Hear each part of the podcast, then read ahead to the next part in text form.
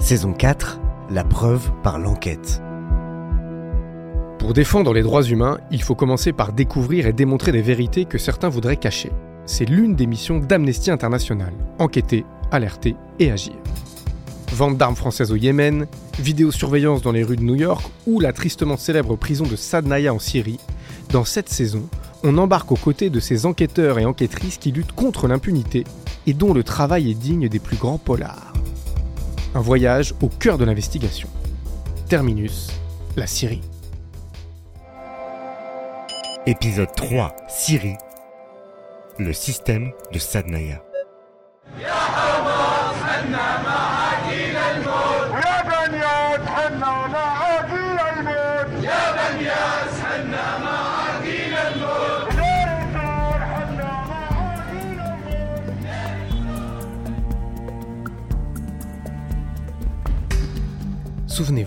En 2011, le peuple syrien se soulève pour réclamer plus d'égalité et plus de liberté. Les manifestations sont réprimées dans le sang et le régime entreprend une chasse aux opposants d'une ampleur colossale. Une stratégie coordonnée d'arrestation, de disparition massive, de torture et d'exécution est mise en place. Depuis, on estime que 100 000 personnes auraient disparu dans les centres de détention syriens. Ce sont les preuves du caractère systématique de ce schéma qui permettent aujourd'hui de qualifier ces crimes de crimes contre l'humanité.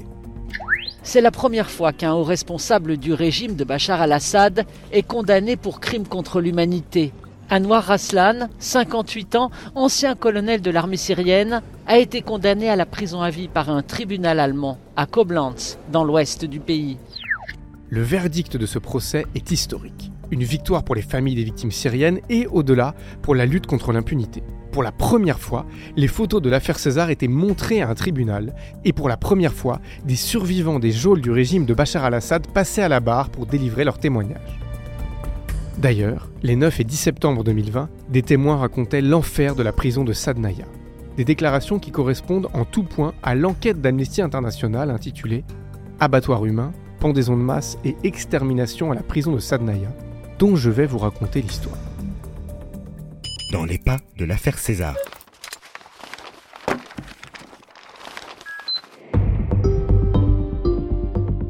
Août 2013. Depuis deux ans, un photographe de la police militaire de Damas archive des dizaines de milliers de photos de cadavres qu'il a prises dans les prisons syriennes. Il réussit à prendre la fuite en exfiltrant avec lui le précieux disque dur sur lequel se trouvent toutes les images des corps meurtris. Jeanne Sulzer, responsable de la commission Justice internationale à Amnesty International. L'affaire César ou le rapport César, il est extraordinaire dans la mesure où il s'agit d'une personne qui a pu prendre la fuite en 2013 de façon protégée. César, c'est évidemment un nom de code.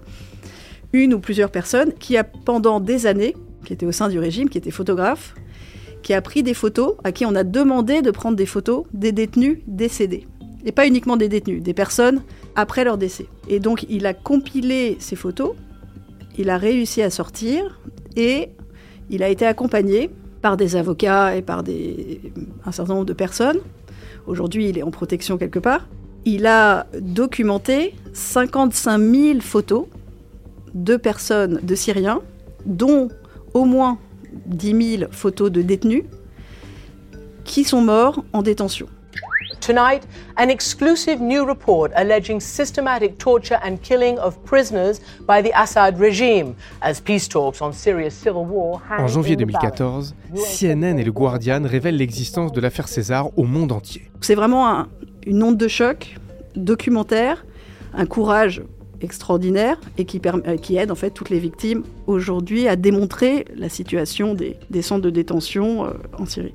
Dans ce contexte, Amnesty International s'intéresse à la prison de Sadnaya, située à 30 km au nord de Damas, où des milliers de Syriens sont incarcérés depuis les manifestations du printemps 2011.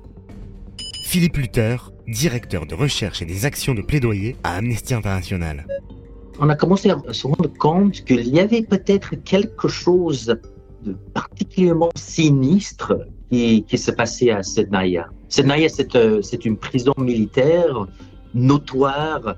Et beaucoup de gens nous ont dit que peut-être des milliers de détenus politiques étaient détenus là-bas, mais on avait du mal à trouver des anciens détenus.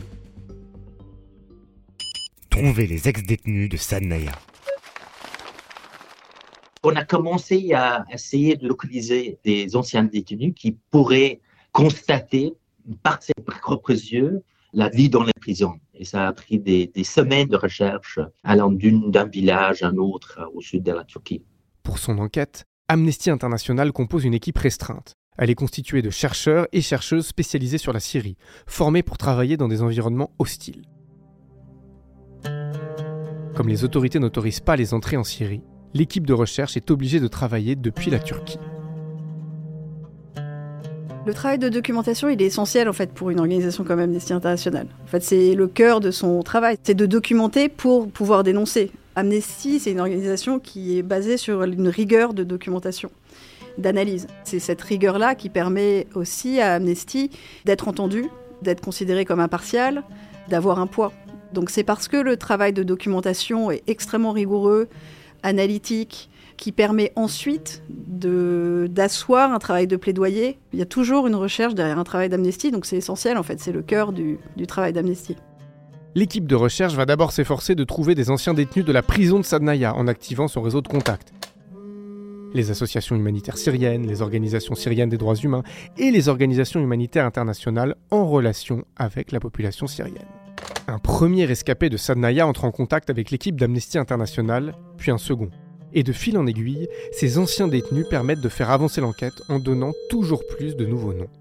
C'était difficile, c'était un processus très long. Souvent, on a dû euh, convaincre un, intermédiaire, peut-être un, ami, un, cousin, de nous mettre en contact avec l'ancien détenu. Ça a mis du temps pour euh, instaurer la confiance. Ils ont compris à la fin qu'on était on, voulait réellement comprendre leur histoire et comprendre exactement comment eux, ils voulaient le partager. Et donc petit à petit, euh, euh, pendant des, semaines et des mois, on a, on a créé, euh, disons, un, boule de neige. Un témoignage en particulier va vraiment lancer l'enquête.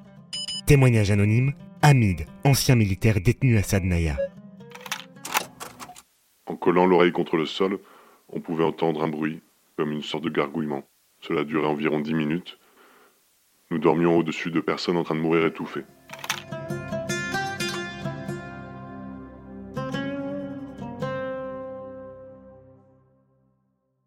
Le bâtiment rouge. On a eu euh, un entretien avec, euh, avec quelqu'un qui, qui, qui, était un ancien militaire détenu à Sednaya dans le bâtiment blanc, la plupart des détenus que nous avons euh, interrogés, qui étaient euh, détenus dans un autre bâtiment, le bâtiment rouge. Et ce militaire nous a donné une information tout à fait frappante. Il a dit que, que dans son bâtiment, il y avait une procédure les lundis où euh, des détenus de l'autre bâtiment étaient transférés à son bâtiment tué, pendu dans le, sous-sol de, le bâtiment. L'enquête permet de reconstituer le fonctionnement de la prison. L'équipe dispose d'une seule image satellite de celle-ci, mais comprend que Sadnaya est divisé en deux centres de détention. Un bâtiment blanc en forme de L, qui renferme principalement des officiers et des soldats de l'armée syrienne arrêtés depuis 2011, et un bâtiment rouge formé de trois branches qui renferment principalement des civils. Ce sont des, détenus qui venaient de, de presque tous les secteurs de la société syrienne, des manifestants, des dissidents politiques, des défenseurs des droits humains, des journalistes, des médecins, des étudiants. Témoignage anonyme, Nader, homme d'affaires de Damas, détenu à Sadnaya. De 10h du matin à midi ou de 11h à 13h, on entendait des cris et des hurlements qui venaient d'en bas. Ces gens hurlaient comme s'ils étaient devenus fous. Ce n'était pas un son normal, ce n'était pas un cri ordinaire. On aurait dit qu'il les écorchait vifs. Quand les, détenus arrivent à la prison de Sednaya, il y a quelque chose qui s'appelle euh, la fête de bienvenue. Ils sont obligés à se mettre sur le sol et les gardiens, à partir de là, les, euh, les passent à tabac d'une manière extrême.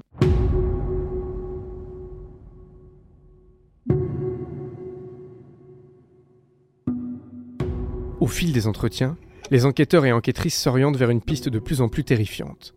Les responsables de la prison mettent en place un système intégral de déshumanisation à une échelle industrielle. À Sadnaya, chaque étape est pensée pour dégrader et détruire les prisonniers. Par exemple, lorsqu'ils sont regroupés dans leurs cellules surpeuplées, ils doivent nommer un chef de cellule qui choisit chaque jour ceux d'entre eux qui seront torturés. S'il ne le fait pas, c'est lui qui sera torturé. Les gardiens utilisent des barres en fer ou en plastique pour frapper régulièrement les prisonniers et ils inventent leurs propres techniques de torture qui deviennent la marque de fabrique de la prison.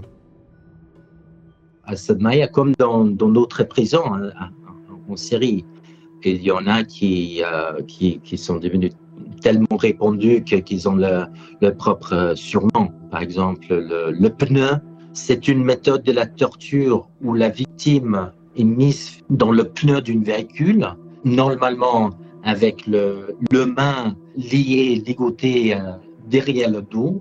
Une autre forme de torture, c'est le tapis roulant. On l'appelle parce que la victime est attachée normalement à une planche pliable en bois ou en métal. Quand on plie la planche, ça provoque une douleur intense dans le bas du dos. Dans cette position, la victime et, euh, et tabassée euh, et parfois euh, soumise à des, des, des, chocs électriques.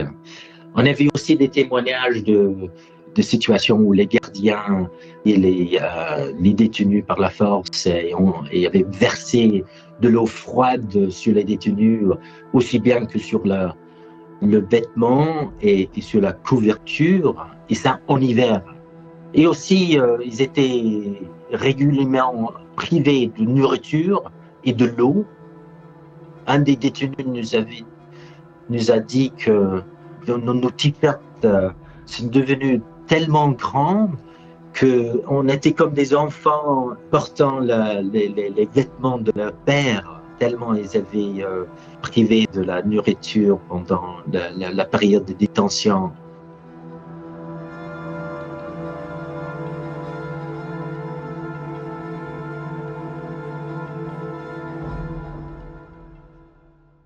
Témoignage anonyme. Ziyad, expert informatique de Homs, détenu à Sadnaya. Bien sûr, le procès n'était pas équitable du tout. La justice et l'équité étaient absentes de la procédure. Vous avez les yeux bandés, vous êtes menotté, donc vous ne savez pas qui est le juge, ni ce que vous avez signé. Évidemment que ce n'est pas de la justice. Les lundis et mercredis soirs, des prisonniers se font sortir de leurs cellules les yeux bandés et les poings menottés. On leur fait croire qu'ils vont être transférés dans une prison civile mais en réalité, les gardiens les emmènent dans le sous-sol du bâtiment rouge, où ils sont roués de coups. Ils sont ensuite assignés à comparaître immédiatement devant ce que les autorités appellent, j'ouvre les guillemets, un tribunal militaire opérationnel. On leur débande les yeux. Donc on a parlé avec des juges, euh, des avocats qui ont travaillé dans ce système militaire, aussi bien que des détenus qui ont passé par ce genre de procès. Et tout le monde euh, était d'accord sur le fait que ces procès duraient entre une et trois minutes. Les détenus n'avaient pas accès à un avocat. Il n'y avait pas d'informations sur la condamnation à la fin du processus. Et ceux condamnés à mort à travers ces procès ne savaient qu'ils ont été condamnés à mort que quelques minutes avant d'être pendus. Le juge utilisait les aveux extraits sous la torture pour condamner le détenu. Sans connaître le verdict, les prisonniers sortent de la salle d'audience. Ils ont à nouveau les yeux bandés et on les amène jusqu'à leur lieu d'exécution. Témoignage anonyme. Ancien gardien de la prison de Sadnaya. On aligne les détenus. Ils se déplacent comme un train. On les rassemble tous de cette manière pour les emmener dans une salle en bas.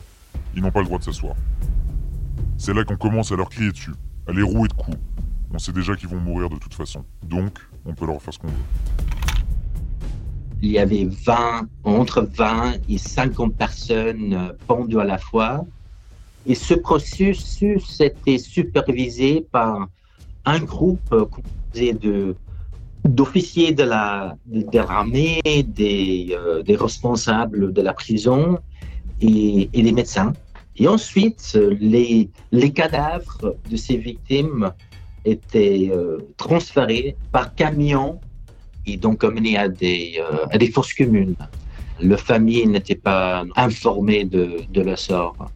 L'enquête d'Amnesty International conclut que la prison n'est pas seulement un centre de torture, c'est aussi un lieu d'exécution collective selon un processus défini. Entre 2011 et 2015, jusqu'à 13 000 personnes ont été sorties de leurs cellules dans la nuit et pendues en secret à Sadnaya. Pourtant, de son côté, le gouvernement syrien nie l'arrestation même de ces personnes. Mais quand des individus sont enlevés par les autorités et que celles-ci dissimulent le sort qui leur est réservé, on parle en droit international de disparition forcée. Et il s'agit là d'un crime défini et interdit par un traité international ratifié en 2006. C'est l'idée d'un crime qui est considéré comme continu. Il exige en fait qu'il y ait la disparition d'une personne, en général par un enlèvement, qui aurait été organisé soit par les services de l'État, soit par euh, des services organisés dans un pays. Et à la suite de cet enlèvement, l'impossibilité pour les proches de savoir quel est le sort de cette personne. Jusqu'à ce qu'on sache si cette personne est décédée ou non, le crime continue. Donc la disparition forcée, c'est cette idée qu'il y a des personnes qui ont été enlevées, en général détenues, majoritairement torturées et le plus souvent malheureusement tuées, dont on ne connaît pas le sort et dont les autorités ne veulent pas donner d'informations sur le sort.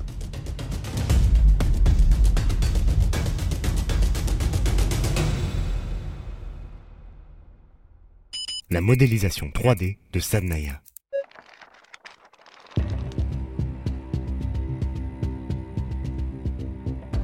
Au printemps 2016, l'équipe de recherche d'Amnesty International dispose de plusieurs témoignages qui permettent d'arriver à des conclusions définitives, mais impossible encore de décrire l'intérieur de la prison. Les détenus racontent qu'ils sont maintenus dans le noir jour et nuit. Chaque détenu avait euh, un sens partiel, fragmenté de la prison. Et on savait que si nous, on ne pouvait pas visualiser l'intérieur de prison, ça serait difficile à la décrire à d'autres. Amnesty International prend alors contact avec Forensic Architecture, un cabinet qui enquête sur les violations des droits humains grâce à des technologies d'analyse spatiale et architecturale pour des modélisations numériques. La seule image satellite existante de la prison permet ainsi de créer un plan du lieu en trois dimensions, pour le remplir, ils utilisent des outils de modélisation acoustique en compilant les souvenirs des anciens détenus. Sadnaya est alors entièrement reconstitué sur la seule base de témoignages sonores. Cris de torture, bruit de corps qu'on frappe, claquement de portes des cellules, pas des gardiens, écho du vent, tintement du bol de nourriture sur le sol, sanglots, hurlements de détresse, prières murmurées dans le noir, estimation des distances, tout est utile pour modéliser la prison.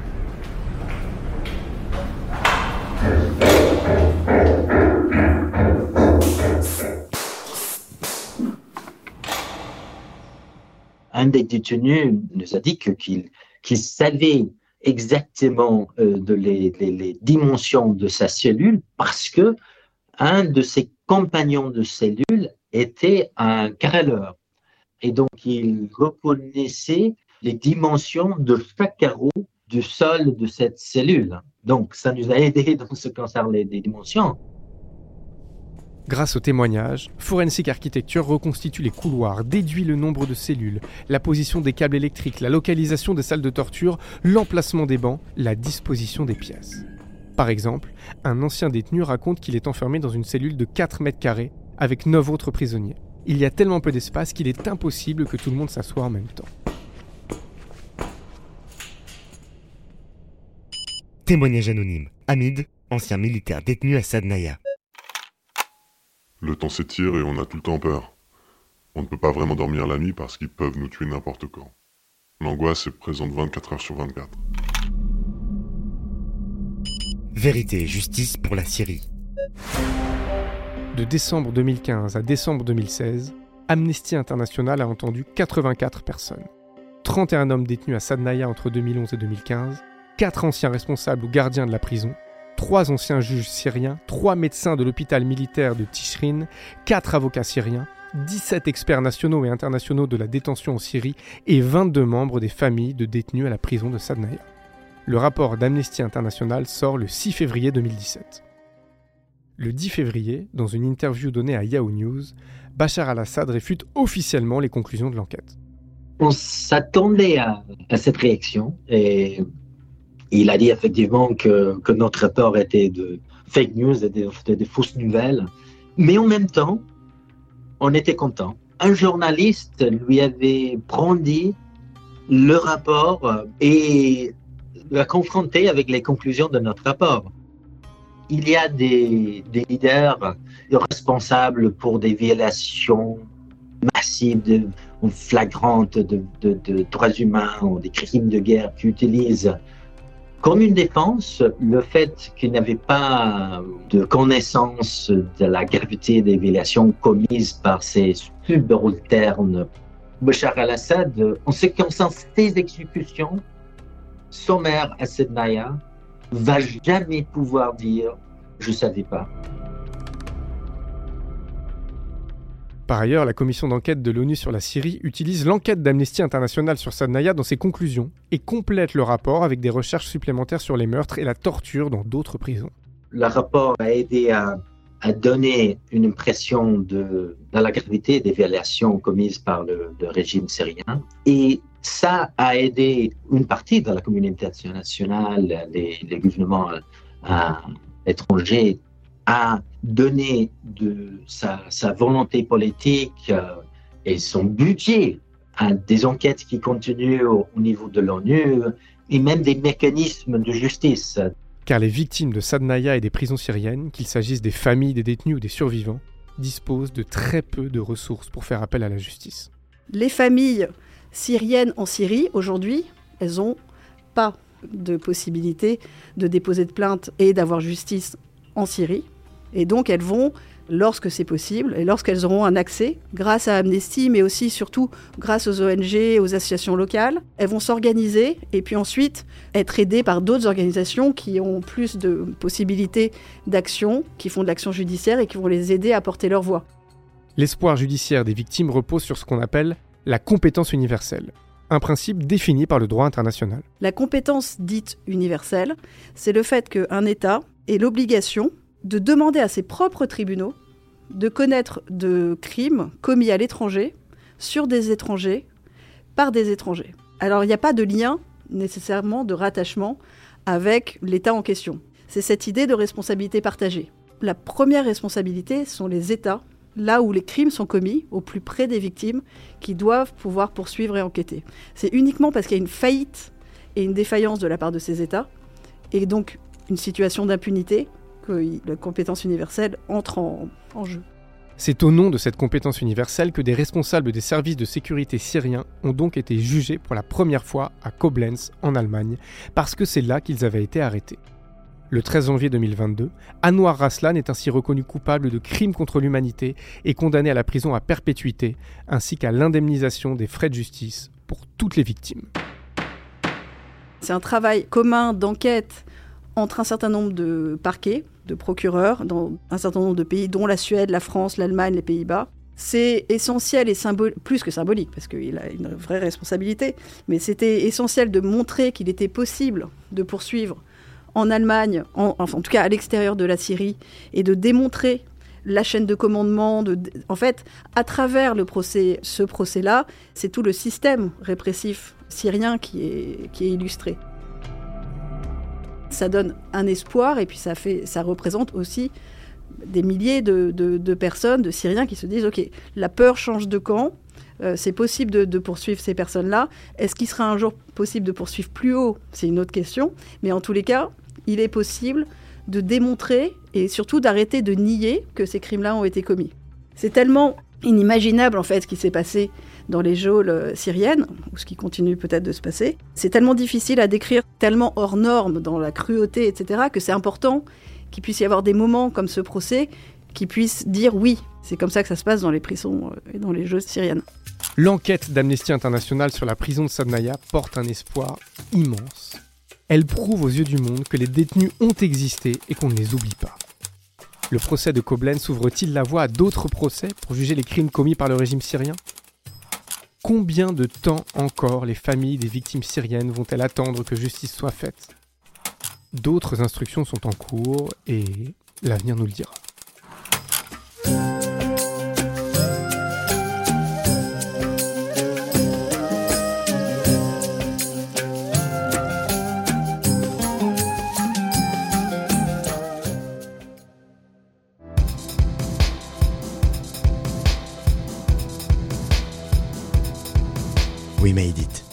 Podcast d'Amnesty International, écrit et présenté par Tanguy Bloom, réalisation Lucie Lossel, musique originale Enfant Sauvage, production Christophe Paillet pour Sonic le studio.